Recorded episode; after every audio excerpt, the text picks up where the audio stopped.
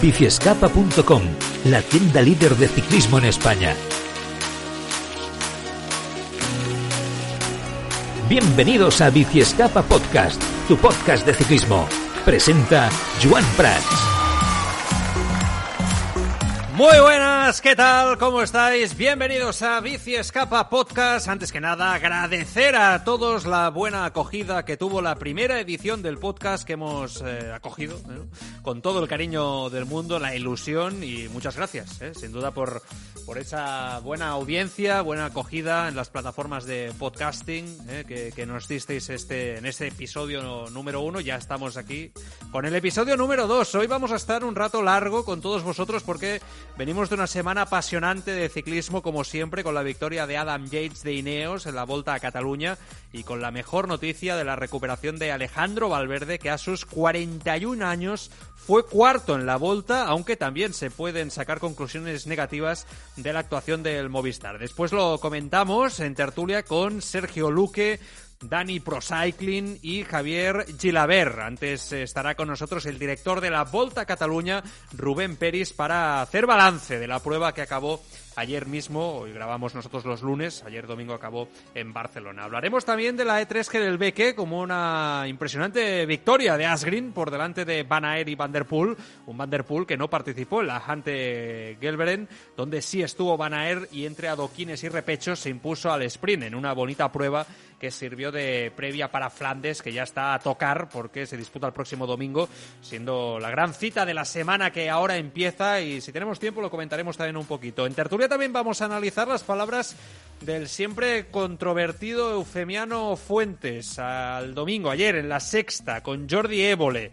Hablando de dopaje, cómo no, todo un personaje, sin duda, este señor que a mí me pareció bastante esperpéntica la, entrevista. Después lo acabamos de comentar, pero insisto, yo me lo, me lo hubiera ahorrado, ¿eh? sinceramente, darle micrófono a este, a este señor. Y qué miedo, ¿no? Que durante tanto tiempo estuviera tan cerca, en este caso de más deportistas, pero en lo que nos antañe, ¿no? De, los ciclistas. A nivel de puertos, hoy vamos a analizar un puerto mítico que se sube precisamente el próximo domingo en Flandes. Bueno, más que un puerto, es un muro, ¿no? Hoy vamos a desgranar el muro de Koppenberg, donde tantas historias se han escrito de sufrimiento sin duda. Y acabaremos el podcast en el taller hablando de los potenciómetros. ¿Cómo funcionan? ¿Qué son? ¿Cómo utilizarlos para mejorar? Sergio nos va a dar consejos en el taller, como siempre, sobre estos eh, potenciómetros que tan de moda se han puesto en nuestro día a día. Así que situad bien las calas porque empezamos ya el episodio número 2 de Bici Escapa Podcast. ¿Todo el día chupando rueda? Este es tu podcast, Bici Escapa Podcast.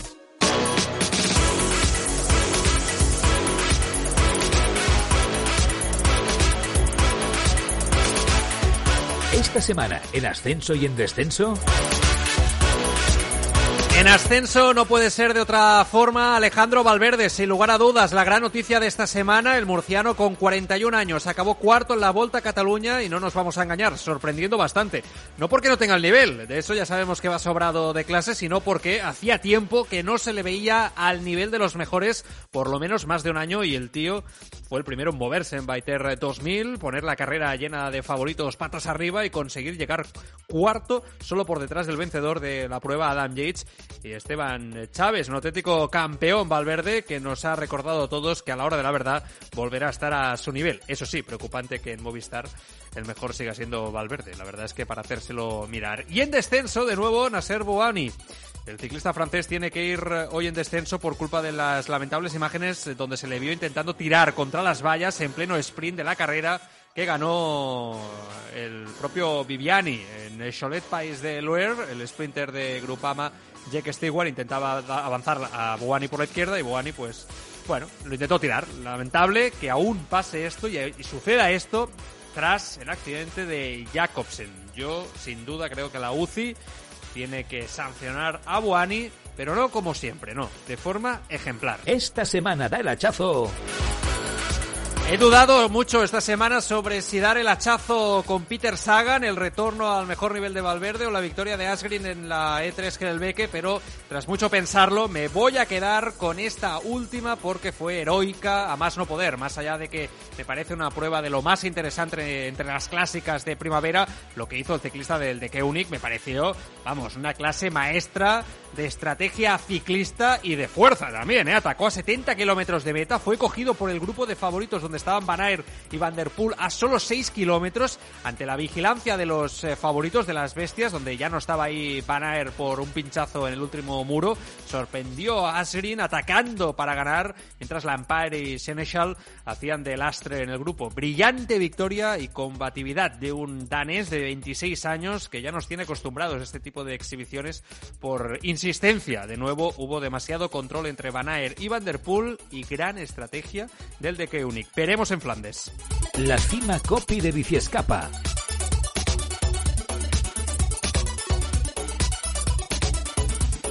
Ya sabéis que cada semana en el podcast de Biciescapa analizamos nuestro particular eh, puerto, nuestra particular cima copy con un puerto mítico en la historia del ciclismo. En este caso, más que un puerto, vamos a hablar de un muro porque el próximo domingo se celebra Tour de Flandes, uno de los cinco monumentos y creo que es de recibo repasar una de las subidas más emblemáticas de esta prueba, el Muraco de Koppenberg. Y como siempre lo analizamos con Mar Jiménez, este Koppenberg ¿Qué es de esperar? ¿Qué podemos esperar? ¿Cuál es su historia, Mar? Hola, Joan, ¿qué tal? Pues sí, como has dicho, es la subida mítica del Tour de Flandes de no más de 600 metros con una pendiente media del 10,8% y una máxima del 22%. Y en este caso está localizado en las Ardenas Flamencas, en Bélgica, y abierto durante todo el año y seguramente también está asfaltado por los peores adoquines del mundo tras los del infierno del norte en eh, la París-Roubaix. Y este gran coloso pues tuvo una época donde estuvo en cuarentena entre 1988 y 2002, donde no se utilizó en Flandes porque su dureza era demasiado para algunos ciclistas, sobre todo también pensando en la trascendencia que tenía después en el resultado final de la prueba. Parecía destinado a no volver nunca, pero en 2002 lo recuperaron invirtiendo 6.000 euros en el reasfalto del piso con nuevos adoquines, ensanchando también la carretera, tapando grietas y teniendo todo un coste total de 150.000 euros que asumió en este caso el ayuntamiento de Realmente el Koppenberg pues siempre ha estado marcado por esa polémica entrando y saliendo de Flandes a medida que sus adoquines pues se deterioraran y también los ciclistas se quejaban y se quejan del peligro y la dureza que supone subirlo. Pero también el Koppenberg pues está manchado por éxitos y debacles deportivas. Es conocido por todos por la debacle en 1976 de Eddie Merckx bajándose de la bici en el Koppenberg y también es recordado por el dominio que consiguió tener en él el belga Philip Chilbert. Gracias, Mar. Dos cositas rápidas en forma de noticia interesante esta semana. Enseguida escuchamos la entrevista registrada con el director de la Volta Cataluña, Rubén Peris, aquí en Biciescapa Podcast. Ahora mismo, nada, darme un par de minutos. La primera cosa que os quiero comentar es que Marca no sabe nada de las palabras de Alberto Contador durante la retransmisión de la Volta esta semana, donde decía que un equipo español de naranja, que va vestido de naranja, muy posiblemente el Euskaltel Euskadi, había hecho una oferta al piloto de motociclismo Aleix Espargaro para unirse a sus filas. Recordemos que Espargaró entrena en Andorra habitualmente con ciclistas profesionales como Mar o Juan P. López y ex ciclistas como Purito Rodríguez. Veremos a ver si Aleix se pasa al ciclismo. Tiene 31 años, a mí ya me había llegado, que va como una moto el tío, nunca mejor dicho, pero vamos, no sé si para pasarse al ciclismo profesional. El otro tema, que Mikel Landa ha dejado de ser presidente de la Fundación Euskadi. Por otro lado, Más Móvil anunció este domingo una OPA amistosa sobre el 100% de las acciones de Euskaltel por 2.000 millones que aún no se sabe si va a afectar para bien o para mal al plantel. De momento el acuerdo del equipo con la compañía de telefonía vasca está vigente hasta 2024 y a poco a poco se irán conociendo más detalles sobre la operación. Y dos temas. El primero, Carlos Rodríguez se tuvo que retirar por fractura de clavícula en semana Copy Bartali. El de Lineos de 20 años estará más de un mes de baja, mala noticia. Y a nivel de calendario, esta semana que empezamos a recordar, pues eh, el domingo lo cierra el Tour de Flandes, pero que a través de Flandes el miércoles, el día 3 el Gran Premio Miguel Indurain, el Tour de Meflana, entre otros. Por lo tanto, todos atentos porque Flandes no es lo único que vamos a tener y una semana más el ciclismo no se para. Vamos a hablar un ratito con el director de la Volta a Cataluña. Acabó ayer esta prueba, Rubén Peris. Porque te gusta mirar a la vida encima de una bicicleta. Te mereces la bici de tus sueños al mejor precio. Bici Escapa, un mundo de bicicletas. Hazte con todo tipo de bicis, accesorios, rodillos, vestuario, el mejor servicio y atención siempre con los mejores profesionales, las mejores marcas y los mejores accesorios en nuestras tiendas en Sabadell con más de 1500 metros cuadrados y en Girona con 800 metros cuadrados y también en biciescapa.com con servicio de entrega en 24-48 horas. La mayor exposición de bicicletas eléctricas del mercado. Más de mil bicicletas en stock un mundo de bicicletas en Bici Escapa. ¿Todo el día chupando rueda? Este es tu podcast, Bici Escapa Podcast. Seguimos aquí en eh, Bici Escapa y tenemos el honor de saludar, eh, después de esta gran volta del centenario, al director precisamente de la Volta a Cataluña que se ha disputado esta semana pasada. Nos escucha ya, es el señor Rubén Peris. Señor Peris, ¿qué tal? Muy buenas, ¿cómo está? Muy bien, buenos días. Bueno, felicidades ante todo, ¿no? Muchas gracias, sí. La verdad es que estamos todos muy contentos de cómo se ha desarrollado la Volta. Ah, a pesar de todos los problemas, pues hemos hecho deportivamente hablando y socialmente hablando, pues una gran volta. Mm, creo que era un reto mayúsculo, sobre todo por el tema del COVID, tras la cancelación de, del año pasado, y supongo que en la preparación, yo no digo que sufrieran, porque entiendo que, quizás es un término demasiado, demasiado fuerte, pero sí que es verdad que, seguro que hubieron retos importantes, ¿no? Y, y dudas en la organización de una prueba tan importante como esta, tan complicada, por un recorrido durante siete días y con todas las restricciones que hay actualmente. Pues sí, sufrir, como bien dices, eh, sufren las personas que están en los hospitales, los que tienen familiares enfermos, eso sí que sufren. Nosotros teníamos retos deportivos por delante, creo que los hemos superado con buena nota. Y sí, la verdad es que ha sido una vuelta muy complicada en cuanto al, al montaje externo por todos eh, los controles que tenemos que hacer para, para evitar los contactos de, la pandemia que estamos todos sufriendo. Y bien, pues sí, ha sido, ha sido más difícil de lo que estamos acostumbrados. Hmm. Eh, ¿Qué significa que la Volta haya llegado a 100 ediciones? Eh, se dice rápido, pero es que son 100 años de la Volta a Cataluña. Bien, uh, son 110 años, porque de hecho la, la Volta empezó mm. eh, en, en, 1911. Eh, la verdad es que llegar a esta edición 100 es un motivo de, de, de, sentirnos muy orgullosos y de pensar en todos aquellos que lo han hecho posible, los que estamos ahora y todos aquellos que desde el 1911 han trabajado y han colaborado para hacer posible la, la Volta Ciclista Cataluña. ¿Con qué, ¿Con qué recuerdo, usted que entiendo que evidentemente no ha vivido todas las ediciones, pero sí que entiendo que eh, sí que entiendo que, conoce mejor que nadie lo que es la historia de la Volta de la Volta a Cataluña. ¿Qué recuerdo dice, oye, de, todas estas 100 ediciones, no? Eh, me quedo yo con, con, aquel detalle, con aquel día, aquel recuerdo, ¿no? Que para mí es el, que marca un poco la, la, trayectoria de la carrera en estas 100 ediciones. A, ver, a nivel a nivel deportivo y a nivel como Volta, pues ha habido ha habido muchos momentos, la verdad. Pero a nivel personal, pues hay, hay, un momento que me marca que es el año 83, cuando, cuando hago la, la, primera Volta Ciclista a Cataluña. Yo, una persona que era, que era aficionado al, ciclismo y, que pude participar en la organización, pues para mí es, es, un recuerdo imborrable. Aún, aún, concretamente, hace unos días lo comentaba con la persona que conducía el coche con la cual hice la, la, la primera, la primera salida a la carretera en, en, Volta, ¿no? y, y, luego hay un recuerdo que para mí también es, es, es eh, que fue fue, ayer, ¿no?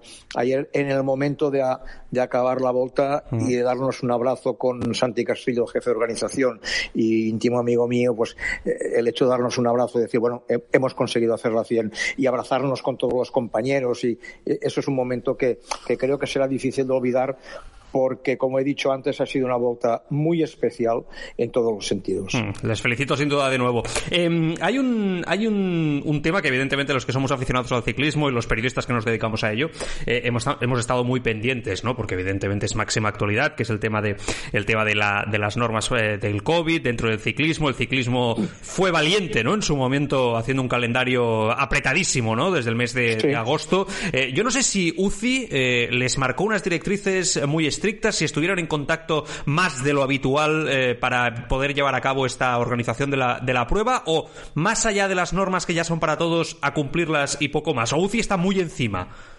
Bueno, UCI está muy encima y además nosotros preparamos el, cada carrera prepara su propio protocolo COVID. ¿eh? pero basándonos en, en, las normas que marca la UCI y luego también como, como siempre, eh, el Tour de Francia pues es una, una guía a seguir y una, y una guía a tener en cuenta. Y entonces lo que hicimos fue coger el protocolo UCI, el protocolo del Tour de Francia y hacer el protocolo propio de la Volta Ciclista Cataluña. Pero sí, sí, la, la UCI está muy encima y lo encuentro muy lógico y muy, muy natural dada la situación, pues que se controle todo esto. A nivel de, carrera, ¿esperaban quizá que Ineos no dominara, no dominara tanto? ¿O en ese aspecto ustedes dicen, miren, nosotros hacemos el recorrido, eh, no, no, hacemos un recorrido pensando en que se pueda romper en un momento determinado, etcétera? No, no pensamos que Ineos pueda venir con una escuadra tan potente y dominar con este podium, ¿no? De tres ciclistas, eh, etcétera, o, o, no, directamente no, no esperaban nada. No, a ver, nosotros cuando hacemos el recorrido, lo digo sinceramente, mm. no pensamos en nadie. O sea, hacemos el recorrido pensando en todos. Lo que queremos es esto, que, que cuando empieza la prueba haya el mayor número de figuras, el mayor número de corredores que estén interesados en ganar la vuelta. ¿Por qué? Pues porque significa que hemos hecho un recorrido que es atractivo, que es equilibrado y que, y que haya muchos corredores que puedan venir a, a participar. A partir de aquí, a partir del momento cero, cuando damos la salida el primer día, mmm, yo siempre digo lo mismo, el que gana se lo merece. O sea, nuestro deporte es un deporte que que pedalean todos del primero al último y todos son unos héroes, la verdad. Hmm. Eh, no sé si para el futuro, mm, porque claro, eh, estos días, pues evidentemente todo el mundo opina, ¿no? La volta, etcétera. ¿Se van a preparar algún cambio? Quizá han dicho, mm, como evidentemente se va aprendiendo, ¿no? También eh, de cada de cada edición. Es verdad que eh, llevamos ya unos cuantos años donde vemos, ¿no? E, etapas más o menos algunas repetidas, etcétera. Si esperan quizá algún cambio drástico, también el ciclismo últimamente está cambiando, ¿no? Y cada vez es más competido desde lejos, ¿no? Con estas bestias que están apareciendo nuevamente en estas nuevas generaciones, etcétera. Si preparan algún cambio, si alguna conclusión han podido sacar, algo que se pueda avanzar de cara al futuro, o es demasiado pronto. No, es, es, es pronto. Lo que sí que hemos de tener en cuenta que el formato de volta que estamos haciendo estos últimos años mm. está, está funcionando. Y claro, en siete días de, de, de volta tampoco puedes hacer muchos inventos yeah. ni, ni, muchos cambios, porque si haces un invento y te sale mal, pues has, has perdido un día, ¿no? Entonces, en, en, siete días no puedes hacer según qué cosas. Pero bueno, estamos trabajando ya para el año que viene. La, la edición 2022 saldrá de San Feliu de Guíxols, terminará en Barcelona y a partir de aquí, pues estamos viendo también eh, a, a, a qué puerto o a qué puertos iremos el año que viene. Pero claro, hay que tener en cuenta también de que uh, tampoco hay tantos puertos donde ir. O sea, el claro. Pirineo da lo que da, el Pirineo en Cataluña da lo que da y, y vamos a ver pues, eh, qué hacemos el, el, año próximo.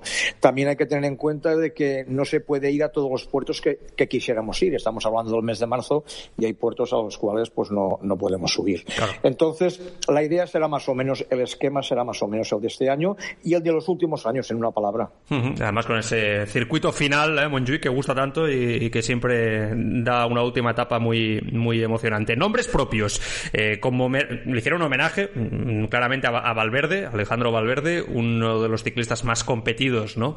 Eh, que más ha competido en los últimos años en la Volta, en la Volta a Cataluña. Sí. Eh, claro, es, todos, evidentemente, los que somos aficionados al ciclismo, tenemos todos una admiración, señor Peris, por, eh, por Alejandro Valverde. Eh, prácticamente nadie esperaba, ¿no? Que Valverde, por la trayectoria que lleva en este año y pico, ¿no? Eh, con el tema del COVID, etcétera, le ha costado, ¿no? recuperar un poco el punto de forma y, llega a la vuelta y, oye, es como su, su, competición talismán. El hombre vuelve a rejuvenecer y ahí acaba cuarto y luchando por el podium.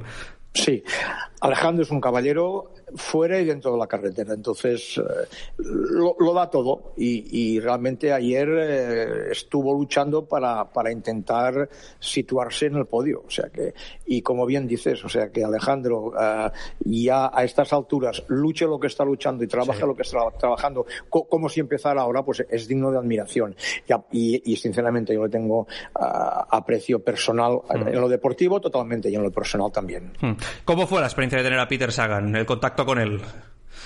Bien, la verdad es que la verdad es que eh, el trato a nivel personal eh, excelente, ganó la etapa de Mataró, ¿qué, más, ¿qué más podemos pedir? O sea, pasó, pasó las dos montañas. Yo sinceramente me pensaba que, que digo, el día de la montaña veremos cómo la pasa.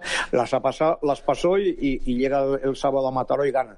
Ya digo, ¿qué más podemos pedirle? Y en el trato personal, la verdad es que fue excelente. Los campeones, eh, señor Peri, ya sabe que, no solamente los son encima de la bicicleta, sino también fuera, fuera de ella y mentalmente, ¿no? Em, hubo una circunstancia que fue el tema de, de Ken Pharma, ¿no? Que, tuvo que, abandonar por estas circunstancias del, del, COVID, abandonar dentro de las normas que entiendo que ustedes eh, pusieron. ¿Cómo, ¿Cómo se gestionó toda la situación? ¿El equipo colaboró? ¿Se lo tomó bien? ¿Cómo, cómo fue un poco el intríngulis de toda esta, de toda esta situación? Que después eh, ciclistas como Juan P. López, ¿no? Del Trek lo agradecieron públicamente, etcétera. Yo quiero decir y que quede alto y claro, ¿no? Como se dice, la colaboración con Ken Pharma fue total, total, o sea, fue el mismo equipo, eh, Juan Joroz en persona, que, que me llamó y me dijo lo que pasaba y él mismo me dijo que, que dejaban la prueba. O sea que no, no, no hubo que, que pedir nada, que además también una cosa, el, protocolo COVID de Volta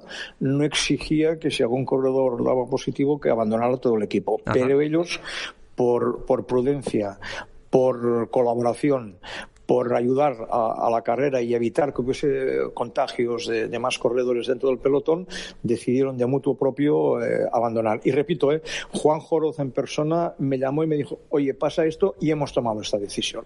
Yo hablé también con, con SES de Bode, de, la empresa Kern Pharma, y la decisión la tenían tomada y yo les agradezco muy sinceramente que fueran tan claros y que tuvieran este sentido de la responsabilidad. Claro, un tema delicado. También era patrocinador de la prueba, ¿verdad? ¿No? No, claro, en ese momento debía ser difícil la gestión, ¿no, señor Peris? También en ese momento. Muy difícil, pero repito, ellos, el equipo el equipo deportivo y el equipo comercial de Kern Pharma lo pusieron muy, muy fácil y no hubo más que, darle las gracias. Se agradece. Em, el otro día aquí en Marca nos hacíamos eco de una noticia de, Cycling News em, eh, con una fotografía, supongo que está al tanto de lo que le, estoy hablando, del doctor Pedro, Pedro Celaya, ¿no? Eh, conocido en el mundo del ciclismo por una época oscura, ¿eh? lamentable del, ciclismo, donde poco a poco ya se va dejando, dejando atrás, vinculado con el US Postal de Lance Armstrong y que tiene prohibida cualquier entrada ¿no? en, eh, dentro de lo que son los boxes oficiales en la parte, digamos, eh, más íntima ¿no? de lo que son las, eh, las carreras. Y esa fotografía de Cycling News pues rápidamente se hizo, se hizo viral, ¿no? daba, de esa información también comentaba que, que, la UCI iba a investigar ¿no? la presencia de Celaya en, en la Volta, Volta a Cataluña. ¿Qué, pasó? ¿Qué, pasó, señor Pérez? A ver, yo lo que sé, lo que sé es lo que sabéis vosotros por los por los medios. Sí que es verdad que la UCI se ha puesto en contacto con nosotros, más que la UCI, la, la IA, el departamento de, que controla el dopaje, la, agencia del dopaje, que es totalmente independiente de lo que es la UCI. O sea, perdón, cuando he dicho la UCI me refería a, la agencia antidopaje. antidopaje. Pero claro, es un tema que nosotros no podemos hacer nada. O sea, primero, o sea, mm, yo ese señor no lo conozco. Segundo, uh, no está acreditado, o sea, la, la, organización no ha acreditado a ese señor. Pero es que, aunque lo hubiera acreditado, que, repito, no está acreditado, claro, mm, nosotros no tenemos por qué saber que hace unos años a un señor lo inhabilitaron. O sea que, eh, entonces, eh, y luego, a ver, yo no lo conozco y, y, como comprenderán, en, en la salida de Bañolas había todos los equipos y mucha gente alrededor. Entonces, no, no, no tengo ni idea el por qué este señor estaba allí pero repito, el organizador eh, está ajeno a, todo esto. O sea, en mm. ningún caso nosotros tenemos ninguna responsabilidad en ese tema. Para, para que la gente, y con esto acabo, ¿eh, señor Peris, para que la gente lo entienda, eh, en la etapa de Bañolas, eh, claro, hay mucha gente que nos estará escuchando que quizá nunca se ha acercado a una etapa ciclista o no lo ha visto de cerca. Hay un espacio, digamos, abierto, que los aficionados están cerca de los buses, ¿no? etcétera. Quiero decir que cualquier aficionado en ese aspecto se puede acercar. Después hay una zona más privada, pero, pero que este señor, digamos, que estaba eh, por ahí, ¿no? O sea, dentro de lo que es alrededor de lo que son los autobuses, etcétera, donde puede estar cualquier aficionado. Es así, ¿no? Digamos, para que yo lo entienda. Sí, sí, sí, sí, no, y, además, a ver, ah, yo entiendo que si este señor estaba allí y conocía uh, de su época del mundo del ciclismo, conocía algo, alguna persona y la saludara, pues eh, la, organización no puede hacer nada y también quiero salir en defensa de la foto esta, está eh, el doctor hablando con, un, con una persona de, un equipo. Hombre, eh, es de educación, o sea, por mucho que uno sea sancionado, si lo conoce y lo saluda, pues se tiene que contestar, ¿no? Lo que pasa es que ha salido la foto y, da, y da una sensación que tampoco hay que escandalizarse, o sea, que, que estaba allí, pues, pues, pues parece ser que sí, parece ser que sí, pero no lo sé. Mm, la última. ¿Vio ayer eh, la entrevista de Évole a Eufemiano Fuentes, por curiosidad? No, no, no, no, Sé, sé que la hacían, pero la verdad es que ayer noche no la vi, pero quiero mirármela con, con tranquilidad, sí. Ya verás. Eh... Lo, han, comentado esta mañana. La quiero mirar con calma, la verdad. La quiero mirar con calma. Sí. seguramente no es momento. Eso, eso coincido yo con usted. Eh, señor Peris, ha sido un placer. Gracias por estar con nosotros aquí en Bici Escapa. Eh, felicidades de nuevo y nada, vamos a por la, ciento, a la 101. ¿eh? Un abrazo fuerte. Gracias, un fuerte abrazo. Globero, amateur o profesional. Todos en grupeta en Bici Escapa Podcast. La Pájara, la tertulia ciclista de Bici Escapa.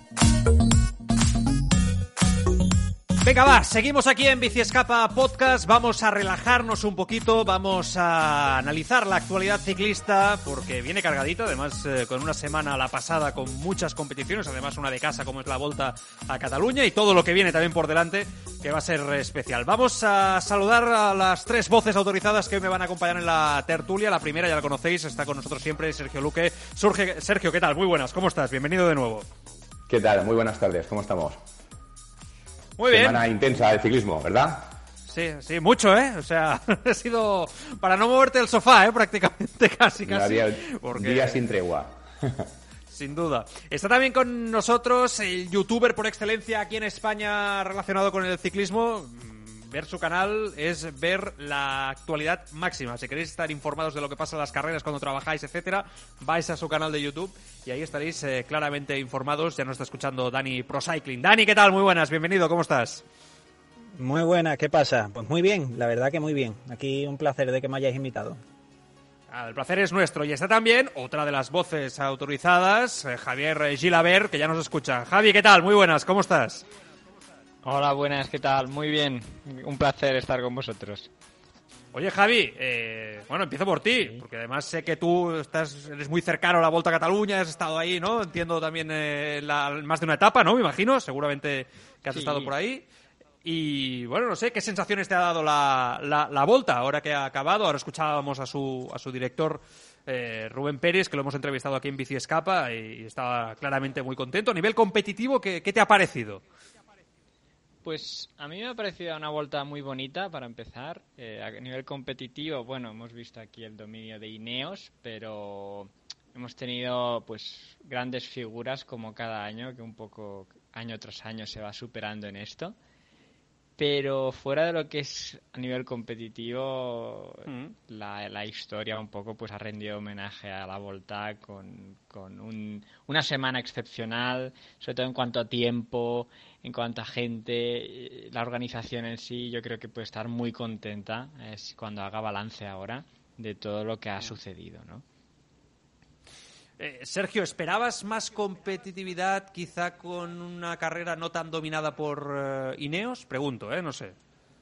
Bueno, se, ve lo que se ve prácticamente últimamente en las, las últimas carreras que hemos tenido. Eh, hay grandes dominadores como equipos, Ineos es uno de ellos, es donde está el presupuesto. Eh, fíjate lo que ha pasado esta, esta semana también en la, en la E3 con Quickstep, ¿vale? Entonces se ha visto claro que donde hay presupuesto hay grandes corredores y hay grandes dominadores. Yo igualmente me lo, me, lo he pasado bien en esta vuelta. Eh, hemos tenido etapas, eh, pues la verdad que, que, muy, muy entretenidas, sobre todo la de, la de Valterno. Pero bueno, al final ha dominado Yates y, y se han llevado el triunfo bien merecido. Dani, ¿qué te ha parecido? Conclusiones. ¿Qué, conclusiones, conclusiones, puedes sacar de, todo lo que se ha visto estos siete días? A ver, a mí me ha encantado. Ya sabíamos que el Ineos venía con un equipazo que podía ganar de los siete corredores que traía, podía ganar perfectamente con cinco. Eh, eh, metiendo también un poco a, a Rohan Dennis y, y, Carapaz, que si estuvieran en forma, pues podrían estar también a tope. Es verdad que quizás el final de la vuelta ha sido un poquito que nos hemos quedado con ganas de un poquito más, quizás porque las dos etapas de montaña estaban en la etapa 3 y 4. aunque siempre ha pintado muy bien. Yo me he quedado un poquito con el tema de, que nos hemos perdido grandes batallas y en parte por culpa de, las cámaras, que nos perdimos, por ejemplo, lo que hizo Valverde en la última subida y nos quedamos sin verlo. Pero en general, como espectáculo, ¿eh? a mí me ha gustado. Mm, es verdad este detalle, el tema de la realización, ¿verdad, Dani? ¿Te refieres, no? Que, hubo ahí algún, fallo, ¿no? Eh, sí, Prácticamente en todas las etapas ha pasado algo, pero sobre todo en esta última nos perdimos esa última subida eh, al alto de Montjuic, donde se esperaba que Valverde fuera a atacar. Parece que atacó y según se ha comentado, pero no lo vimos. Y claro, era el momento que todos estábamos esperando, esa última subida. Pero bueno, entendemos que también es difícil que habrá que mejorarlo para próximas, pero es verdad que nos quedamos con esas ganas de verlo. Yo, no sé, chicos, tertulia abierta, ¿eh? intervenir cuando queráis, como siempre.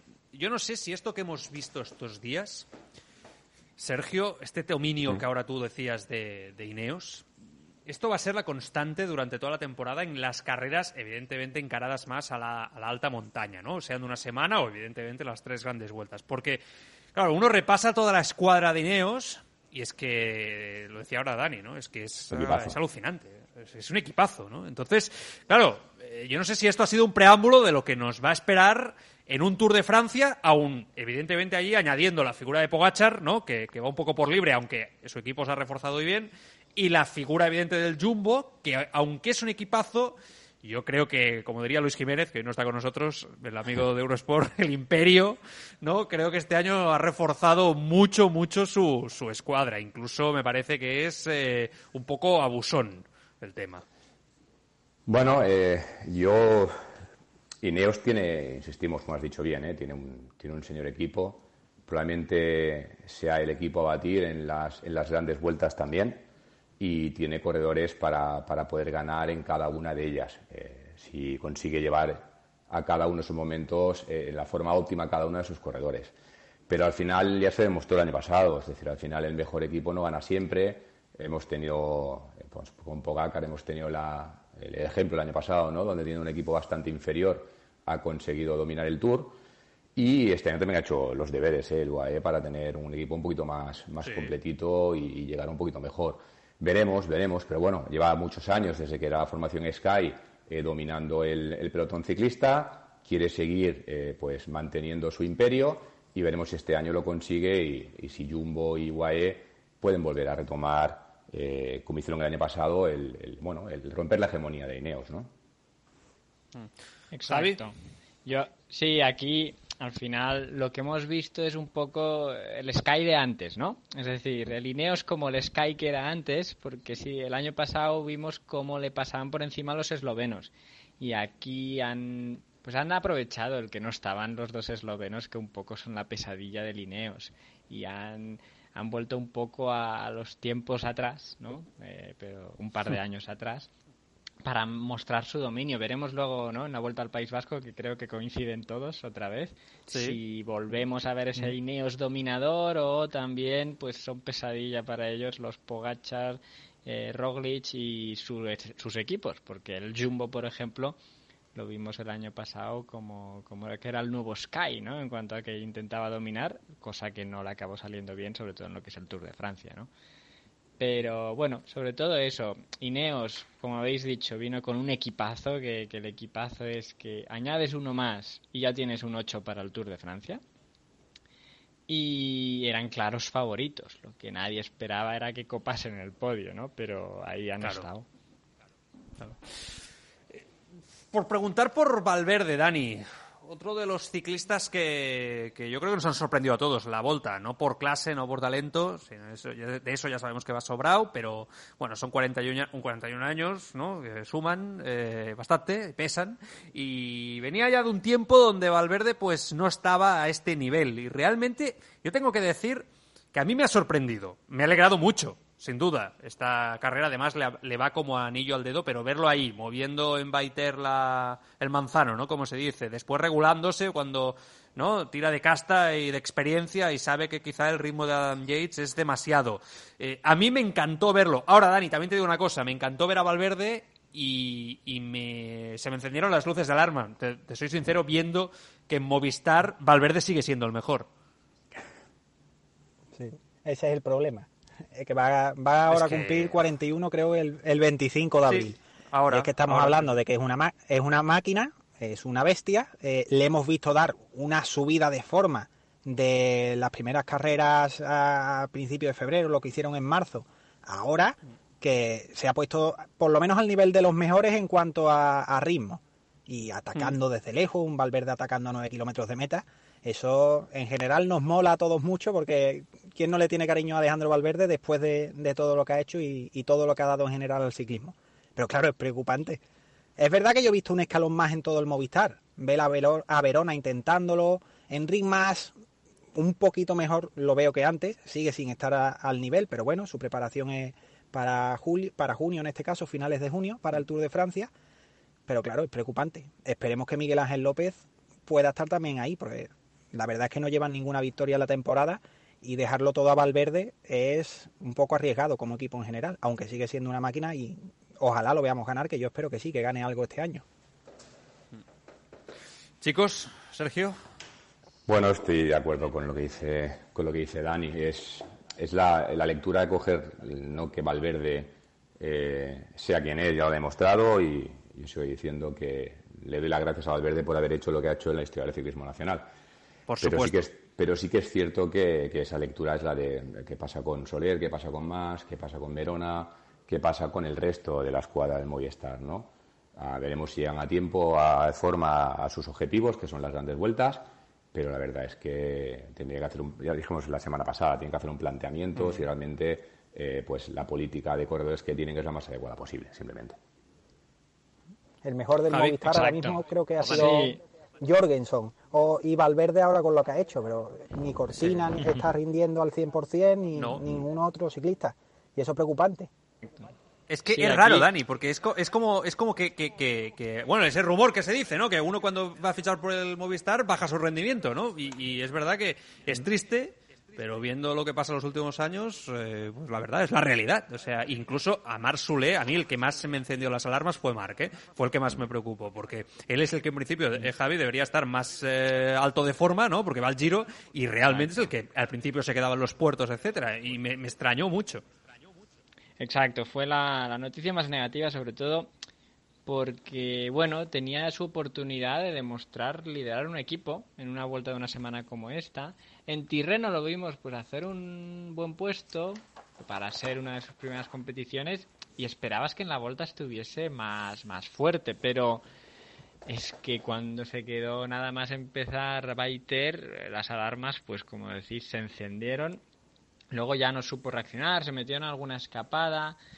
Eh, como por contra, pues, pues estuvo la noticia positiva de Valverde, eh, porque a mí me sorprendió mucho, la verdad, yo no lo esperaba para nada, eh, viéndolo delante. En Baiter dices, bueno, solo había un puerto y quizá aguantaba el esfuerzo, pero luego en Portainet también estuvo delante y en el resto de la carrera se le vio muy delante. Ah, fue, fue, una noticia positiva, porque en la última vuelta ya se le empezó a atragantar, ¿no? Ya quedó por detrás en Baiter, había perdido, me acuerdo, más de dos minutos, eh, que, no sé si se llegó a quedar fuera del top 10 o casi. Entonces, yo no esperaba nada de Valverde en esta vuelta y, me ha sorprendido. Luego, si hubiese entrado al podio, ya hubiese sido una sorpresa más mayúscula, pero, pero claro, la noticia negativa sí vino por parte de Soler, no tanto de más, por lo que decís, su preparación va más a largo plazo. Eh, no lo tendría tan como objetivo, pero lo de Marc Soler sí que es para echarse, bueno, las manos a la cabeza y esperar a ver qué puede pasar, ¿no? En el Giro, porque, bueno, el debate de siempre, si Marc Soler realmente va a ser un hombre de generales o un hombre que aspire a ser cazador de etapas, ¿no? Hmm. Bueno, tendrá su, su oportunidad en el Giro, a ver qué sucede, ¿no? Exacto. a mí me gustaría que, que Valverde...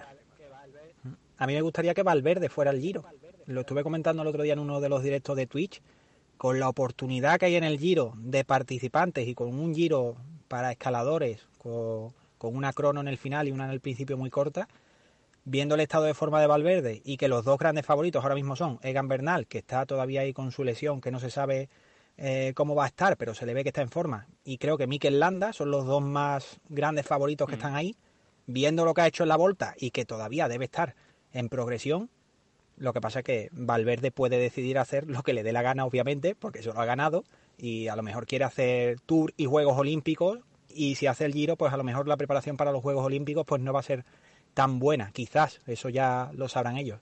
Pero yo veo una oportunidad buenísima y que Mar Soler, obviamente, pues ahora mismo no es una garantía para llevarlo a una gran vuelta, a ser un buen puesto. Y para aprender, creo que el Movistar ahora mismo no está para aprender, sino que lo que necesita es sumar puntos, también pensando en el posible descenso que pudiera tener eh, cuando en 2024 se hagan efectivos. Pero una pregunta, Dani, ¿tú lo llevarías al Giro a Valverde para luchar la general? Totalmente.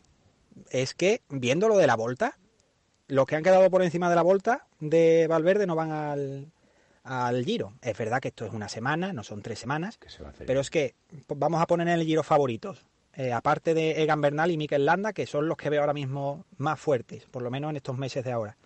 Simon Yates. Simon Yates es irregular y a veces puede que esté bien y a veces puede que no esté bien. Pero ya se le ha visto en esta vuelta que todavía no tiene, que Valverde está mejor, que todavía no tiene ese punto de forma. Almeida, una máquina, un sufridor, pero creo que Valverde se lo puede comer perfectamente en la alta montaña. Y es que esos son los cinco ciclistas, los cuatro ciclistas que veo así más fuertes, aunque tenemos Eh, muchos otros nombres que también pueden ser interesantes. No, no ha entrado Ebenepul aún, que está por ahí. Claro. Ahí preparado. Sí, sí. Y aunque entre, aunque entre Benepool, mm, no ha empezado a correr. Ir a un giro con un mes de preparación es para no tenerte en cuenta para la general. Aunque, vamos, de este hombre nos podemos esperar lo que, lo que sea. Este hombre a lo mejor es- llega en bici y te gana el giro de Italia con 10 minutos. Sí.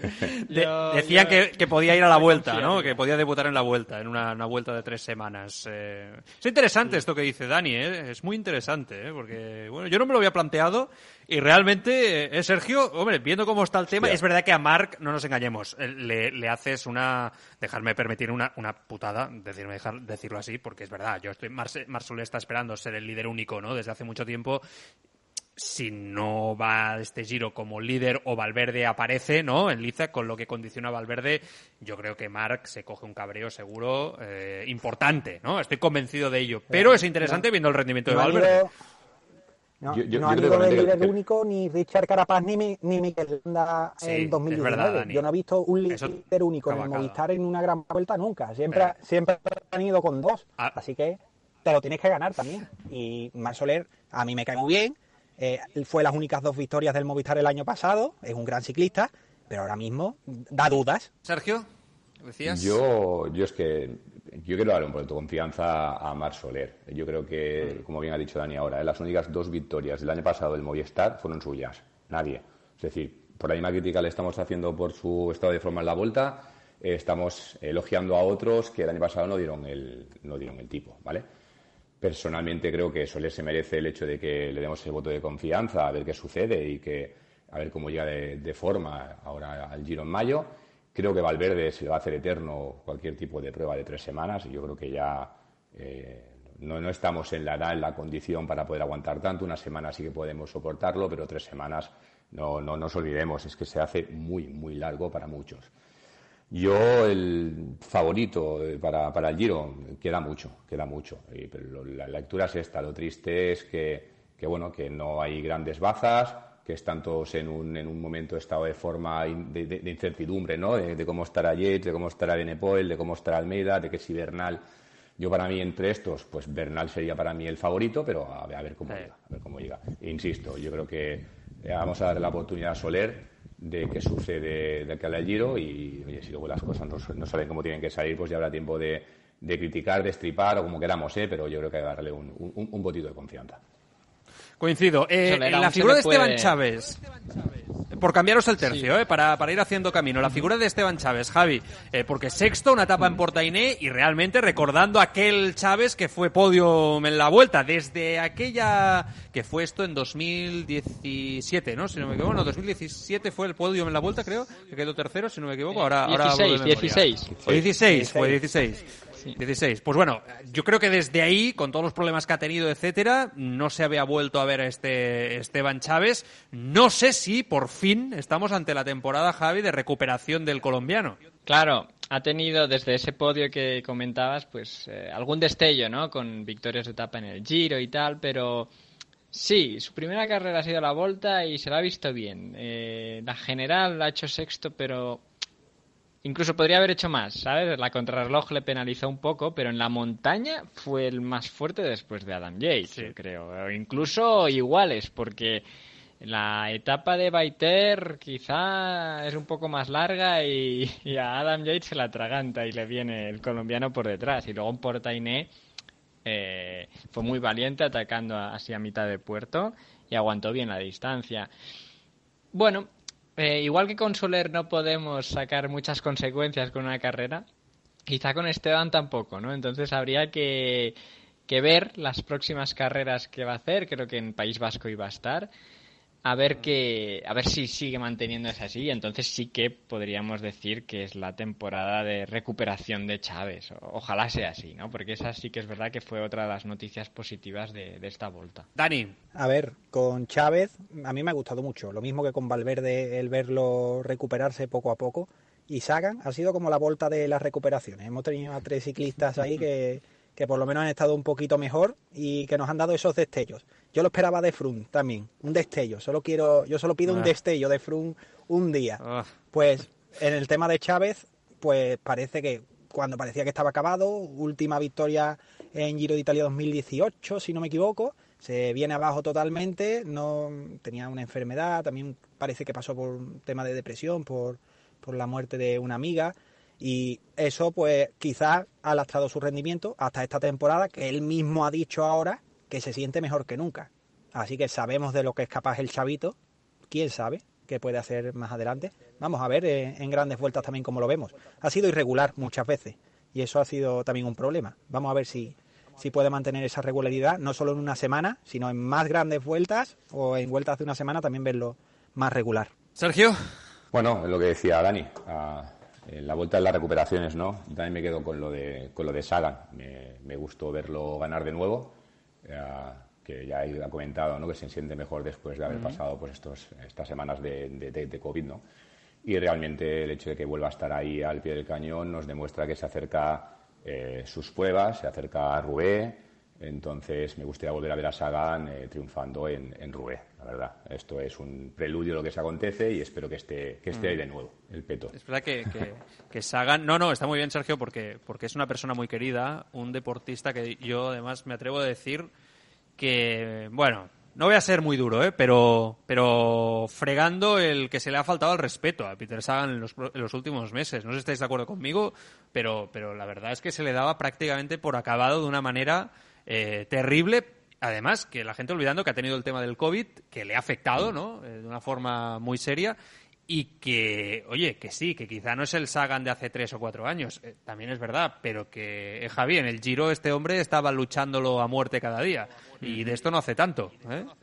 Sí, y se, y se reinventa un poco, ¿no? Si no puede a un sprint masivo, pues, pues te, te saca una etapa, una exhibición, con una escapada en solitario y, te gana de otra manera eh, Sagan es espectáculo, es espectáculo y, con las estrellas como él siempre les pedimos que ganen todo, ¿no? Lo mismo pasó con Valverde, por ejemplo, y espérate a ver a los Ebenepools, eh, eh, Van Der Poel y Van Aers cuando una temporada sea mala para ellos, ¿no? Porque entonces también hablaremos de crisis o de fin de ciclo, fin de eras para ellos. Mm, bueno, en esta vuelta eh, hasta él se sorprendió porque cuando ganó dice que no esperaba ganar tan pronto. Eh, ha tenido el COVID y bueno, ya sabemos que este virus pues afecta a unos más que a otros y a un, a un deportista de alto nivel pues eh, seguramente pues es, un gran factor diferencial ¿no? Eh, en aspecto negativo. Entonces, bueno, estoy contento por él porque ha visto, mira, la primera vez que viene a competir a, Cataluña y se lleva una victoria de etapa. Además, el plan alternativo de clásicas no hubiese podido correr, porque ya hemos visto cómo Albora Hansgrohe lo sacaron, bueno, se quitó de las clásicas eh, tanto de la Harelbeke como Gante Bebergen, por lo que si se hubiese quedado con el plan original, el pobre aún estaría dándose golpes a la pared, ¿no? Por lo que, mira, al venir a la vuelta, eh, yo creo que ha de salir muy satisfecho. Le salió redondo al bueno de Peter Sagan. Eh, por, por acabar con la volta, eh, a nivel de recorrido, he leído por ahí alguna crítica, Dani, eh, diciendo que quizá. Yo acabo de hablar ahora con el, con el director de la volta, ¿no? Rubén Pérez, y dice que, bueno, que tampoco puede hacer mucho a nivel de, de recorrido, porque la montaña es la que hay, ¿no? Y que, bueno, pues ya intentar innovar de vez en cuando, pero que el año que viene más o menos va a ser igual. Claro, he leído alguna crítica de, que el recorrido, pues, eh, hace que si hay algún equipo, ¿no? Que lleva una escuadra un poco más potente que otra, en este caso Ineos, pero que podría ser el año que viene, bien, bien el ¿no? Por decir algo, pues claro, si ya lo rompe en la primera etapa de montaña es muy difícil que después las cosas se muevan. Claro, pero también es muy difícil prever lo que va a pasar y los equipos que van a traer las grandes, los grandes en este caso, o el Ineos. Claro. Pero claro, yo, yo el recorrido lo he visto bien. El, el, final es un circuito tipo mundial y también está muy guapo. Lo que pasa es que es verdad que nos hemos encontrado con un super equipo. A mí, hombre, si separas las dos etapas grandes de montaña, pues quizás puede ser interesante. Pero, aún así, que ha estado bien.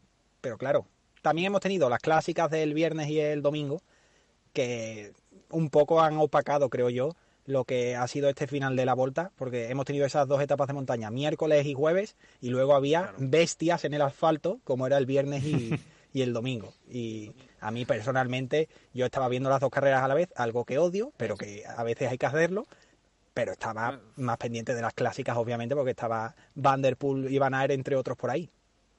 Es lo que hay. Sergio, tú, tú que eres un gran conocedor de, los recorridos aquí en Cataluña, eh, y mm. los que salimos en bici por aquí lo sabemos, hay más puertos, bastantes más de los que utiliza la Volta. Eso es verdad, o sea, eso es cierto. habría más opciones para hacer una ruta quizá un poquito más, eh, con más, eh, no sé cómo te lo diría, no sé cómo te lo diría, quizá más trampas, ¿no? de, poner en carrera. Pero bueno, no se utilizan. Sí, no, la verdad que, hostia, tenemos un, panorama, una holografía como yo en nuestro aquí en Cataluña brutal para poder elegir puertos los que queramos, ¿no? Pero al final acabas eligiendo lo que tú consideras en una semana lo más oportuno. Desde hemos tenido contrarreloj individual, hemos tenido dos etapas de alta montaña, hemos tenido una etapa de media montaña, la de Manresa, y realmente para mí el recorrido está bastante equilibrado. No podemos poner solo, solo montaña e ir a buscar todos los puertos que hay, ¿no? Entonces, personalmente, eh, creo que está bien tirado el recorrido de la vuelta. Creo que es un acierto desde el punto de vista las, las dos etapas eh, centrales de montaña, porque si hubiera quedado todo ligeramente más abierto, el espectáculo que hubiéramos vivido en Montjuic hubiera sido brutal. Pero acertar lo que va a pasar en cada carrera es imposible.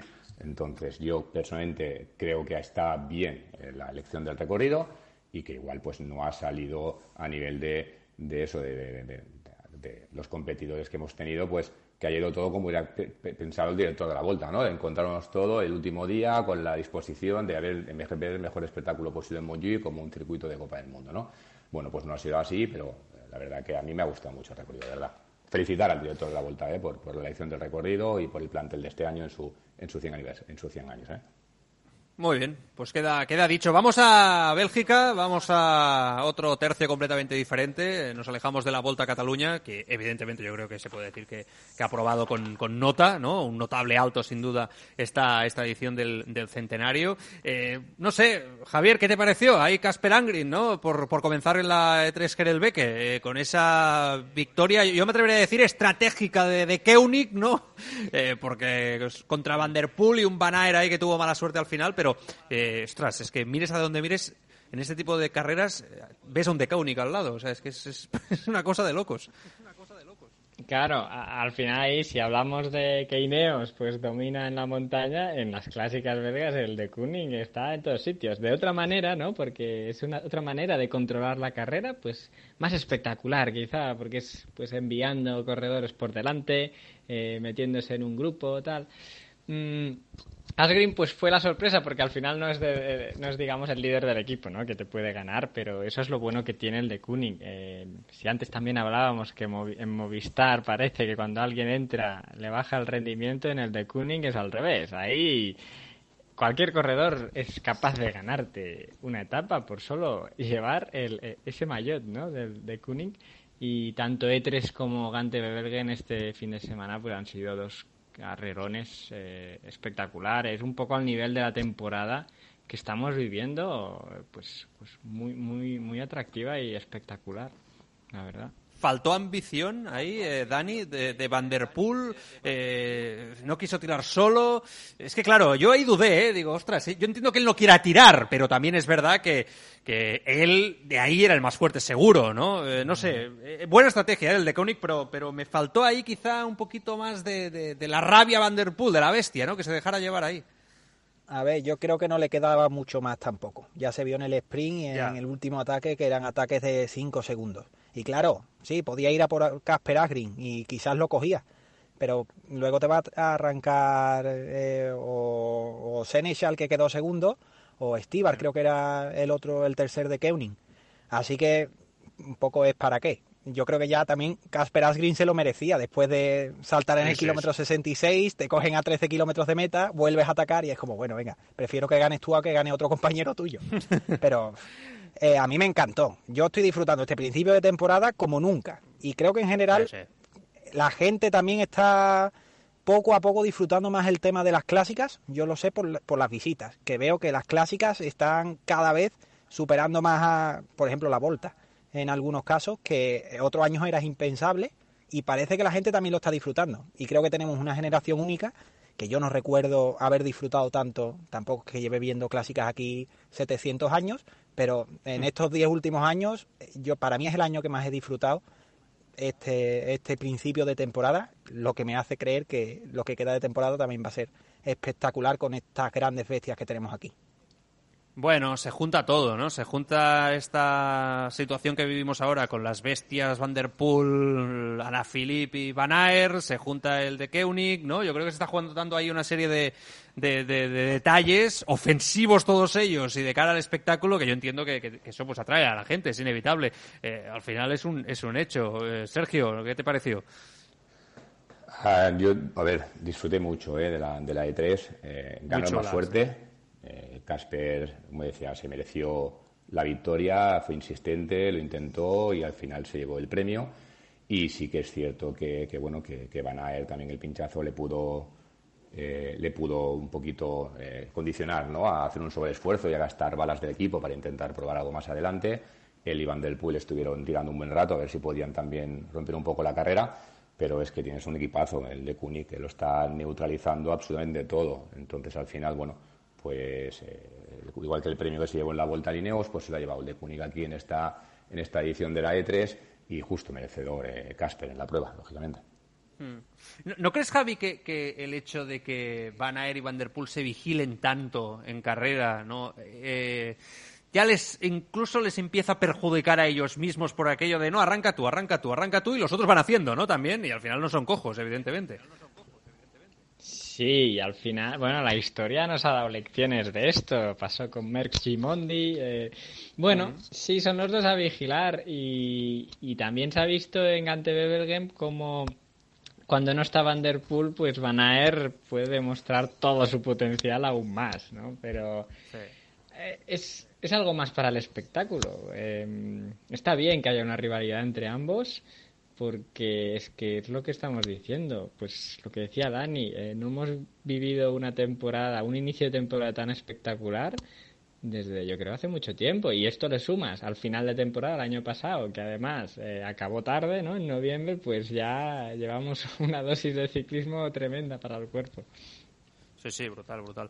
A todos los eh, niveles. Eh, Dani, ¿a quién ves favorito para Tour de Flandes? Eh, que por cierto se ha sabido que Gilbert no participará, ¿eh? Por, por fatiga, por fatiga mental. He leído por, por ahí, creo que en Cycling News lo he leído antes. bueno, está, estará en Flandes Van Der Poel, Van Aer, que creo que aún no había ganado en los adoquines, me parece, si no, si no me equivoco, en los de Flandes. No, me, creo, ¿eh? Creo que, corregirme si me equivoco, pero creo que no había ganado aún. Estará la Philippe, no sé, Dani, es un Flandes no sé si el más espectacular de la, de la última década, pero ahí debe estar, eso seguro. Segurísimo. Yo voy con Vanderpool, esté en la carrera que esté. Que no sean tres semanas, pero mm, cualquier carrera prácticamente con casi cualquier terreno voy con Vanderpool porque creo que es el más fuerte. Ahora, esto es lo bonito de las clásicas. No siempre gana el más fuerte. Pues el equipo puede ser más fuerte que un solo individuo. Y esto es bonito y que se vigilen todos porque saben que es el más fuerte y que saben que si llegas con, con el a meta no va a servir para nada, pues también me gusta, porque así tienen que sacarse de la chistera todavía más magia para intentar demostrar cosas y si tienen que atacar 80 kilómetros de meta en solitario, pues ya lo hemos visto que lo, han intentado, aunque no creo que pase en Flandes, en plan en solitario a lo loco. Lo que vimos a lo mejor en eh, principios de marzo y, y eso quizás también era un poco para coger la forma. Pero Van Der Poel a mí me parece el más fuerte, me parece espectacular la forma de correr, la valentía, se lo deja todo en la bici. Y por supuesto, no quiere decir esto que, vaya a ganar. Y es más, es muy posible que a lo mejor no gane porque haya otros mejores, como hemos estado viendo, por ejemplo, eh, en la E3, que hay muchos con un nivel muy alto que no son estos, estos tres grandes hombres del momento. Van a ver más, es otro que parece que se le ve cada vez mejor. Matthews no tanto, ¿no? lo estuve viendo, iba un poquito más justo ayer, pero, pero bueno, ahí está. No, sé si tenéis algún favorito, Javi, Sergio, no sé, quien quiera. ¿Tenéis ahí algún favorito? Yo, yo soy muy de Vanderpool también, ¿eh? Yo ahí tampoco me escondo. hombre de moda. Sí, Lo que pasa es que a veces parece que no use tanto la cabeza, ¿no? Porque, por ejemplo, el día de Tirreno eh, se quedó con el tanque vacío y por poco no gana, que obviamente hay un espectáculo pajarón. igual, ¿eh? Pero el pajarón ese que no, hasta que no te cruza meta no, no des por ganado, porque lo mismo en Yorkshire, ¿no? Eh, de repente, eh, ¡pam!, se descuelga muerto. Bueno, está bien que lo deje todo, pero pero bueno, que a veces utilizar un poco la cabeza, ¿no? Está loquísimo. A, ver, está loco. Está loquísimo. está loco. el, problema es que, que está tan fuerte que dice, ¿y por qué no ataco ahora? Cuando cualquier otra persona diría, pues porque a lo mejor te va a hacer falta esa fuerza después. Pero dice, no, pues ahora, eh, pues, pues tira. nosotros contentísimos de que tire. Claro, claro. es, un es un espectáculo verlo correr, pero yo, yo, yo voy a apostar más por a Felipe, ¿eh? de cara al, Tour de Flandes. ¿Sí? sí, quiero, quiero ver que se repita lo que pasó el año pasado y me gustaría que no se cruce ninguna moto por medio, si puede ser, por favor. Y, y esta es mi posición de poder, de poder ganar. Considero que de, los, de los tres ya que estamos comentando, pues eh, Van der Poel, Van Aert y Alaphilippe, ¿no? Es probablemente el, el, más listo de los tres. Es decir, es el que realmente pueda tener la sangre fría de esperar el momento oportuno o el momento de detectar cómo están sus rivales si hay que atacar antes, ¿no? Para mí es un corredor completísimo. Eh, de momento ha demostrado mucho más que, que Van Der Poel, que Van Aert, ¿vale?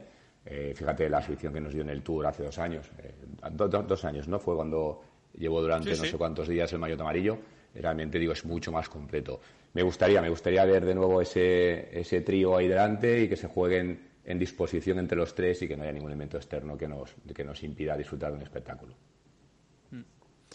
he dicho yo el nombre de Van Avermaet porque lo he visto muy a rueda, ¿no? Que, su objetivo era aguantar, eh, ¿no? Con Van Der Poel y al llegar de la E3 a meta dijo, bueno, de momento ya le he aguantado la rueda a Van Der Poel.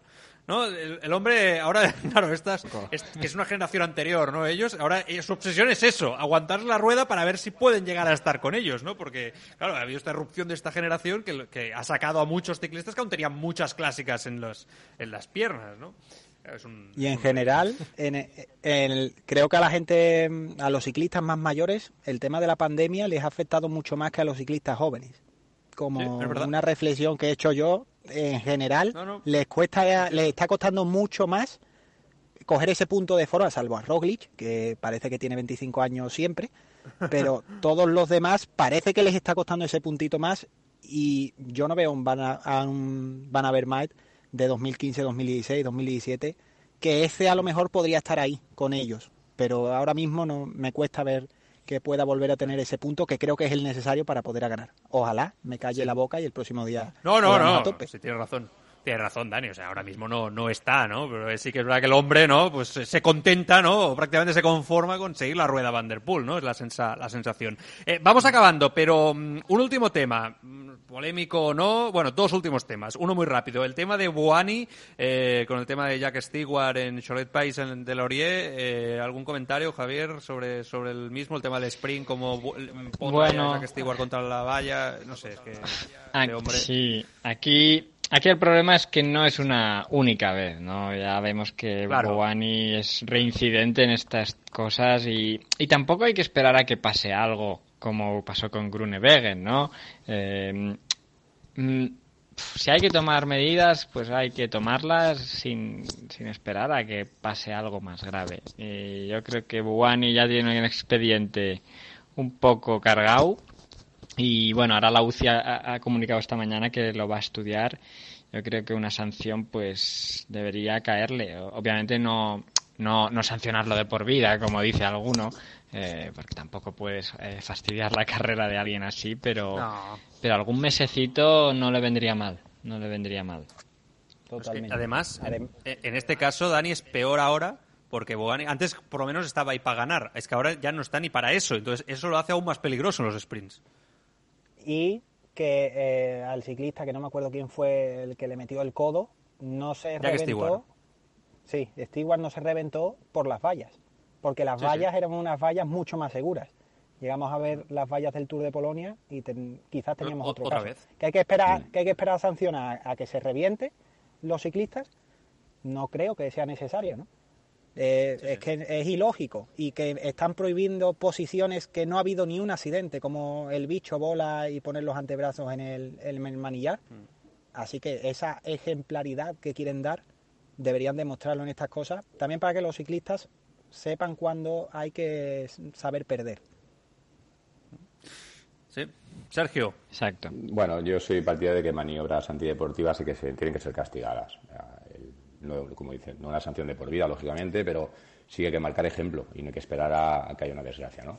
Entonces considero que, estudien las imágenes, que creo que son bastante obvias, y que se, proceda a una sanción de, dos semanas, de un mes, lo que pertoque, pero que todo el mundo entienda que esto, pues, que no se va a hacer, que, es la seguridad de, de ellos mismos. Es decir, que realmente hay que tener respeto entre unos y es importante que se proceda a ello. Hmm. Eh, para acabar, ahora sí, eh, Sergio, ¿viste ayer la entrevista de Bolé en la Sexta Eufemiano Fuentes? No sé qué te pareció, si lo viste o si lo habéis eh, leído. La, verdad que no, no, lo he visto, he leído ligeramente por encima. sé que dispara a, varios, es decir, no, deja a títere con, cabeza. No sé, es un personaje complicado, me cuesta encontrar una lectura acerca de realmente de su persona dentro del mundo del ciclismo eh, de, sus servicios, como se podría decir, pero no, no, no quiero, no quiero emitir un juicio de, acerca de algo, de un personaje que, bueno, eh, si viste la entrevista vosotros, mejor comentarlo vosotros porque yo no. Sí. Yo, puedo hacer un resumen rápido. Sí, Dani, tú mismo. sí, yo también tengo mi punto de vista al respecto del personaje, sí. Nivel ciclismo, nada nuevo porque todo lo que dijera decía que, que, le iban a querellar. Así que si lo veis por tema de ciclismo, si alguien lo quiere ver por tema de ciclismo, es para no verlo. Y lo demás, a mí me ha parecido una tomadura de pelo. Eh, es más, he leído comentarios por ahí de, decir, yo creo que Évole tuvo que estar pensando si sacar esta entrevista o no, porque... Es que yo creo que se equivocó. Ha, dicho un nombre. Sí.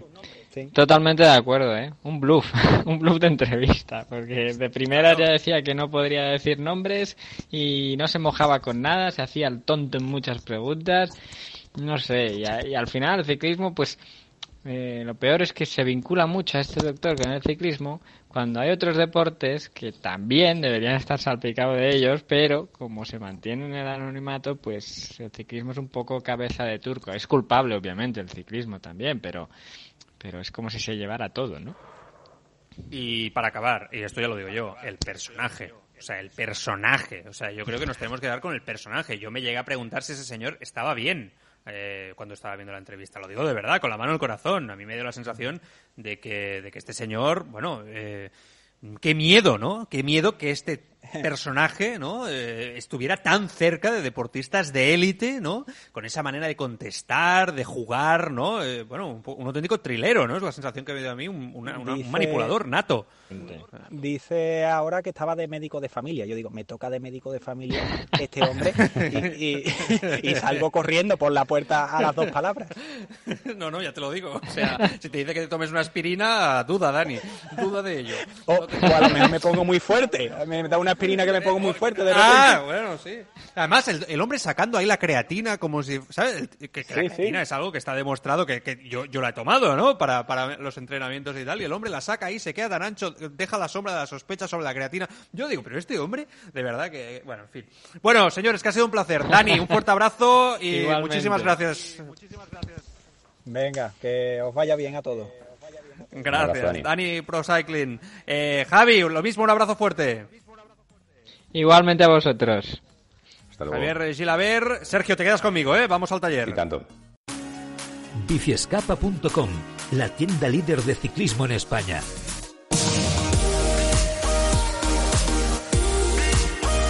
Biciescapa Podcast. Esta semana en el taller. Venga, va.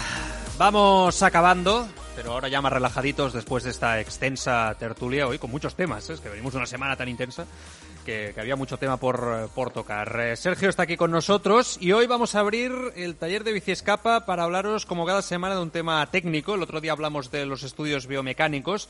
Hoy vamos a hablar de un tema que siempre ha traído con él mucha polémica, esa es la realidad, sobre todo en el en el mundo profesional por cómo ha cambiado seguramente la manera de encarar las carreras a nivel de control no por parte de muchos equipos durante los últimos años. Hoy vamos a nombrar la palabra clave en el ciclismo profesional pero la vamos a llevar también a, como vosotros lo podéis utilizar que es una gran herramienta de, entrenamiento no nos engañemos es Sergio los potenciómetros. Atención los famosos potenciómetros.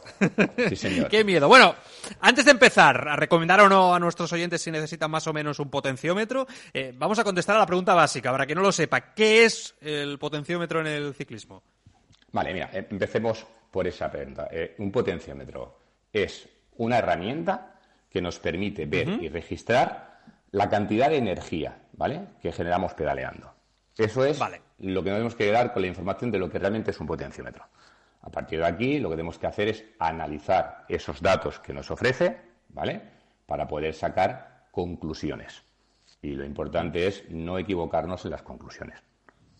sí, porque pasa eso es lo, más importante. Tener en cuenta porque eh, tenemos, eh, fíjate hoy en día en el ciclismo profesional que hablamos de los datos, eh, tenemos tener en cuenta que en el ciclismo profesional tenemos ciclistas que practican carretera en ruta como ciclistas que practican ciclismo en pista.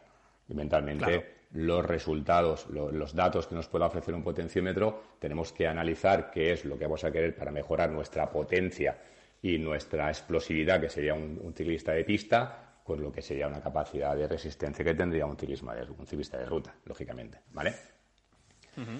Eh, entonces, unidad de potencia, esto es en vatios, ¿no? Eh, correcto, la, unidad, de potencia es en, vatios, correcto. ¿vale? Lo que nos da los datos y mentalmente eh, tenemos diferentes herramientas para poder medir dentro de potenciómetro, diferentes estilos que lo entraremos más, más adelante, ¿vale? Ajá, vale. Eh, es importante recordarlo. Eh, es la unidad en la que se mide esto. Eh, se dice mucho el tema de, de vatio por kilo o vatio por kilo es una, medida que nos permite analizar cuánto serían los vatios que soy capaz de ofrecer en un momento concreto y dividirlo entre bueno, los kilos que, peso. Nos dará una medida y cuando hablamos de las animaladas de que ha pedaleado durante 10 minutos a 7 kilos, ¿vale? Vatios, pues evidentemente es, eh, ese análisis nos permitirá compararnos siempre unos con otros, porque al final es la medida de referencia entre ciclista contra ciclista cuando hablamos de la potencia que podemos generar. No tiene sentido que uno pueda decir, hostias, que yo ofrezco en un entreno o he dado un pico máximo de 1500 vatios, ¿vale? Bueno, 1500 vatios a una persona de 90 kilos que tendrá unas piernas inmensas y que podrá generar mucha fuerza, pues evidentemente es una gran energía, pero que igual no sirve de nada, porque en sus 95 kilos no va a corresponder lo mismo que un ciclista de 60 kilos sea capaz de hacer 1200. Dando menos vatios, se va a mover mucho más, va a ir mucho más rápido. Claro, muy interesante esto que comentas, sobre todo porque la gente pues tiene que entender, ¿no? También su peso corporal, cómo juega eso, es un factor clave, sobre todo a la hora de subir, ¿no? Eh, hmm. Hay gente que dice, oh, yo muevo tantos vatios, estoy moviendo 400 vatios, ¿no? Subiendo un puerto, tal, no sé qué. Bueno, también hay que verlo, ¿no? Y voy más lento que el otro y mueve el 3 de 15. Y digo, bueno, claro, es que es diferente también lo que pesas tú, lo que pesa él, ¿no? Esta es la comidilla que tenemos siempre entre todos, ¿no? Cuando nos montamos un potenciómetro, no, no, no nos informamos acerca de la información que podemos sacar de él y bueno, nos quedamos con el dato de es que he ofrecido un pico máximo de 600 vatios aquí en concreto. Bueno, muy bien, correcto, 600 vatios. ¿Cuánto pesas, no? Es importante esa, esa, esa, referencia para saber cuánto estoy moviendo realmente, ¿vale? Lo importante nos tenemos que quedar también con el tema del, del potenciómetro, es lo que decíamos antes, hacer un uso adecuado, ¿vale?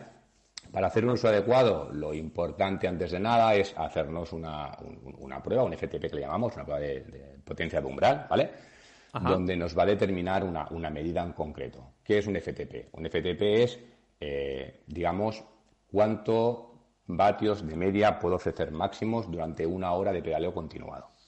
¿De acuerdo? ¿En la misma pendiente de resistencia o, variando?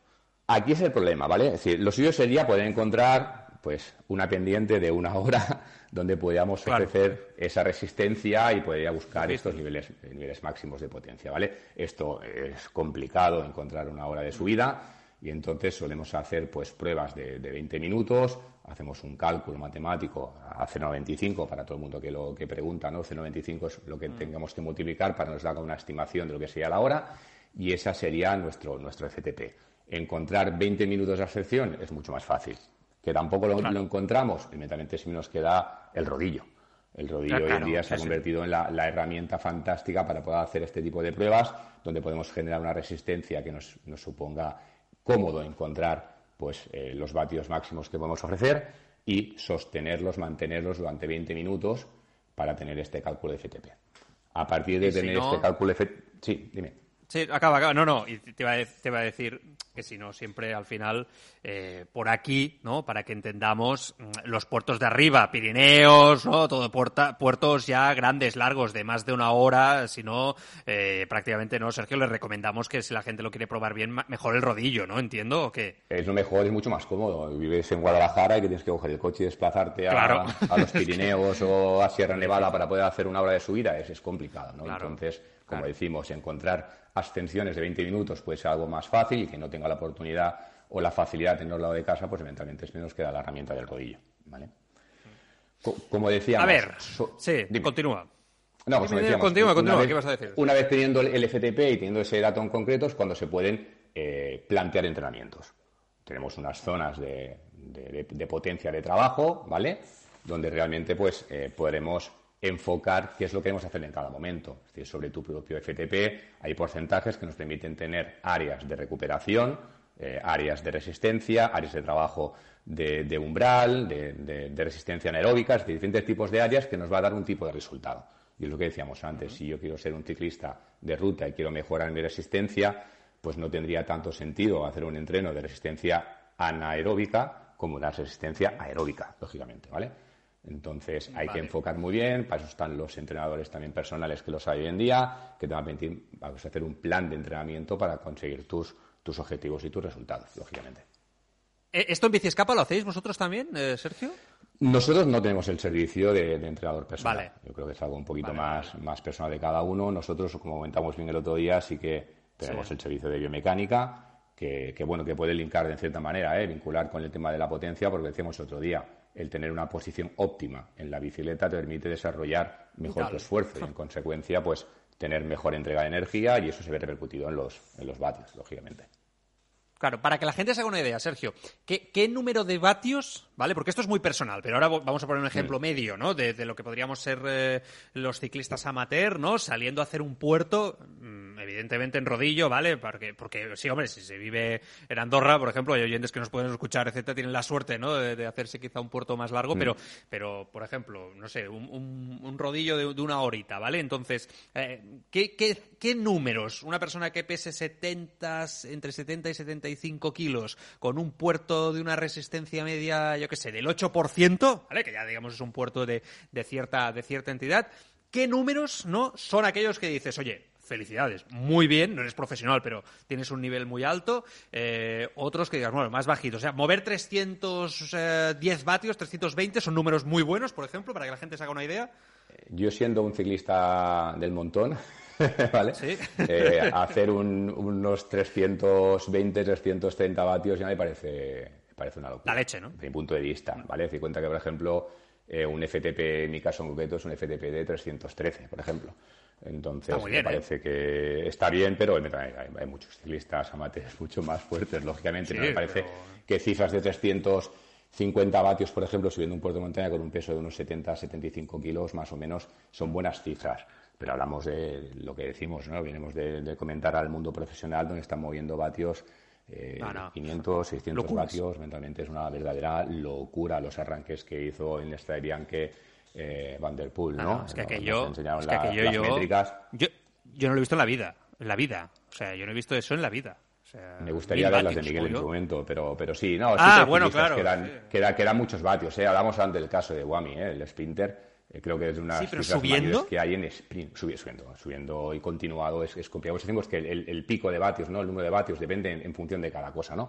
Pero Claro, sí, claro, subiendo, subiendo una continuada es un mantener vatios es complicado, una cosa es el- pues esto, un, un tramo en concreto, un muro que nos encontramos en Lieja más adelante, Sí, sí. ¿no? Ahora en, en Flandes, pues serán cifras mucho más, eh, de- mucho más explosivas, mucho más altas a número de vatios, pero van a ser mucho más cortos en, los- eh, en tiempo de, de movimiento de esos vatios, ¿sabes? Eh, eh, me salgo del guion, ¿eh, eh, Sergio, Sí. que, que sin, sin problema eh, me vienen preguntas a la, a la cabeza. Eh, el tema que decías de las zonas, ¿verdad? Mm. entiendo que durante ese entrenamiento de una hora hay diferentes zonas, o sea, no todo es eh, al mismo ritmo constantemente, o sea, quiero decir, con el gancho constantemente, o sea, que hay zonas que, que debes de levantar un poco el pie, ¿no? Eh, No, conservar lógico, un si, poquito si y tal. tú quieres ma- mantenerte, mantener una ruta completa, por ejemplo, un entreno de dos horas, mantenerte a umbral es, es, es- es complicadísimo, Vale, es vale. imposible sacar fundido, ¿no? Entonces, los entrenos tienen que, tienen que variar en función del resultado que queramos coger. Lo decíamos antes, si yo quiero mejorar la explosividad y quiero hacer pequeñas series cortas, pues jugaremos mucho más en zonas de V2 Max o de, de resistencia, que nos en... en para daros una idea, ¿eh? hablamos de ir a buscar entre el 105 y el 140% de tu FTP. Es decir, Ajá. que si tú das 300 vatios en tu FTP, Fantástico. estamos hablando de ir a, de ir a buscar eh, el 140%, el 120%, es decir, por encima de ese umbral, ¿vale? Es por encima de esos de este FTP, perdona. Eh, es complicado, entonces, enfocar una ruta de dos horas buscando esos valores. Buscaremos mejorar la resistencia y nos moveremos en, en, en- en tempo, en resistencia, que son entre el 70-75% al 90% de lo que sería tu, tu potencia, ¿vale? Pues hoy en día, es cuando hablábamos importante antes que la de gente lo la- entienda. la introducción que decías, ¿no? De datos, de cómo ha cambiado el ciclismo. Bueno, pues sí, el ciclismo ha cambiado Oh. porque hoy en día eh, se ha conseguido pues analizar al ciclista como una máquina, lamentablemente en ese aspecto. Se ha perdido lo que es la parte de, de, bueno, de- como digo yo, de- del romanticismo del ciclismo cuando no existían datos, cuando no existía pinganillo, ¿no? Y donde realmente uno corría por sensaciones, ¿vale? Hoy en día los datos nos permiten pues conocer exactamente qué es lo que puedo ofrecer en cada momento, cómo me encuentro en cada momento y si soy capaz de poder subir esa eh, puerto de montaña de media hora a tantos vatios. Y si veo que un ciclista me está dejando y yo voy al máximo de vatios que sé que puedo dar, eh, pues mentalmente como eh, te, te vas a encontrar con el problema de, de que incluso mentalmente, de no poder seguir, porque sabes que tus Claro. datos te están diciendo que no puedes, ¿no? Ha cambiado mucho el ciclismo, eh, pero bueno, eh, igualmente también los entrenos nos permiten también mejorar a estas máquinas y, y nos están entregando grandes jornadas de ciclismo, ¿no? Y grandes eh, mejoras en los tiempos que están consiguiendo, ¿no? Este es el eterno debate, ¿no? Si el potenciómetro, que Contador, por ejemplo, lo había, lo había defendido, ¿no? Oye, muy bien para entrenar, pero en competición fuera, fuera potenciómetro. Es que un poco esta generación de los Van der Poel y compañía eh, se pasan el potenciómetro por allí, ¿eh? O sea, al final ellos yo creo que lo viran poco y, y se mueven más por sensaciones y si se tienen que reventar, revientan, ¿no? Eh, Valverde siempre ha sido también un ciclista que siempre ha dicho, ¿no? Que el potenciómetro lo utilizaba para entrenar y poco para, para la competición. Yo recuerdo que hace un mes y medio entrevisté a Juan P. López, ¿no? Eh, del Trek y, y él mismo, siendo de esta generación joven, ¿no? Decía, hombre, pues lo prefiero para entrenar y no tanto en la competición, porque realmente incluso a veces, ostras, en la competición eh, me, me genera un estrés, lo que tú acabas de decir, ¿no? Mentalmente Sí, sí, eh, es- me molesta. Es esto en concreto, te, te- te genera el hecho de que dices, yo sé dónde está mi límite, me está dejando alguien y yo voy a mi límite. Es complicado encontrar eh, pues que sea una herramienta de entrenamiento perfecto, pero que sea una herramienta en competición, pues puede generarte esto, ¿no? El, el estrés. Mm. Eh, Sergio, para ir acabando, ¿eh? Eh, ¿pulsómetro o potenciómetro? Y con esto añado, eh, ¿en qué momento un ciclista amateur, mm, en qué nivel, eh, pa- vamos a decirlo mejor, debe de empezar a utilizar el, el potenciómetro? Yo, el, el tema de potenciómetro pulsómetro. Yo el pulsómetro lo recomendaría a cualquier persona que haga deporte. Un pulsómetro es una herramienta que nos va a permitir, bueno, saber cuál es nuestro, nuestro pulso en cada momento y nos valdría para no hacer esfuerzos en balde. Hay que conocer cada uno de su cuerpo dónde está el límite y que no suframos ningún tipo de, de- de problema de salud. Para mí es importante, insisto, en cualquier persona, sobre todo cuando uno empieza, más que nada, porque Claro. igual no es conocedor de dónde están los límites, ¿vale? Y personalmente es una herramienta muy, muy útil. Potenciómetro. Potenciómetro es una herramienta específica para nuestro deporte, para el ciclismo, y donde realmente esa persona que quiera eh, mejorar esa condición física, eh, ir, pues eso, ese saltito de ir un poquito más rápido, de ir un poquito más allá, el potenciómetro es una herramienta que nos va a permitir eh, pues mejorar nuestra condición ciclista, ¿vale? Ah, el pulsómetro es una herramienta, y hablando ya un poquito más en amateur, es una herramienta que queramos siempre, pero que el dato no es tan fiable a la hora de poder mejorar en, lo que sean entrenamientos comparado con el potenciómetro. ¿Por qué? Te voy a poner un ejemplo simple. Una, serie de un minuto, por ejemplo, donde tú vas a empezar la serie eh, a nivel de tantos vatios que tienes que llevar o en cierta zona de, umbral o de, zona de, entrenamiento, ¿vale? te vas a encontrar con el hecho de que el segundo uno que estás ofreciendo eh, los vatios en, esa serie, perdona, hasta el final del minuto, el entrenamiento es el que toca, el correcto. Estás dando los vatios que tocan y la energía que toca y tu entreno es de ese minuto. En cambio, en el pulso va a tardar el pulso en coger eh, lo que sería el, pico en concreto, vas a acabar el minuto y el pulso va a ser acelerado. Incluso el pico de pulso va a estar más allá de ese minuto, ¿no? Entonces, cuando decimos de poder entrenar como, toca, es que es entrenar la energía que necesito en cada momento y eso el potenciómetro nos lo va a dar. Son entrenamientos mucho más precisos, mucho más eh, correctos y con más mejoría que lo que sería un pulsómetro. Brutal. Brutal el conocimiento y todo lo que has explicado hoy, Sergio, para la gente que, que oye, nos está escuchando y diga, bueno, pues va, voy a probar el tema pulsómetro, potenciómetro. En bici escapa, entiendo que de potenciómetros, eh, ¿qué es los precios? Mira, eh, hay diferentes tipos de potenciómetro, que es una cosa que he apuntado para poder comentar, ¿vale? Hay cinco, cinco tipos de potenciómetro, eh, desde ah. los que van a, lo que sería al, buje trasero, ¿vale? Eh, tenemos potenciómetros que van cogidos a la araña de la biela, potenciómetros que van en el, en el, brazo, en la propia biela, los que están en el eje de pedalier y los que están en los pedales, ¿vale? Son cinco tipos de potenciómetro.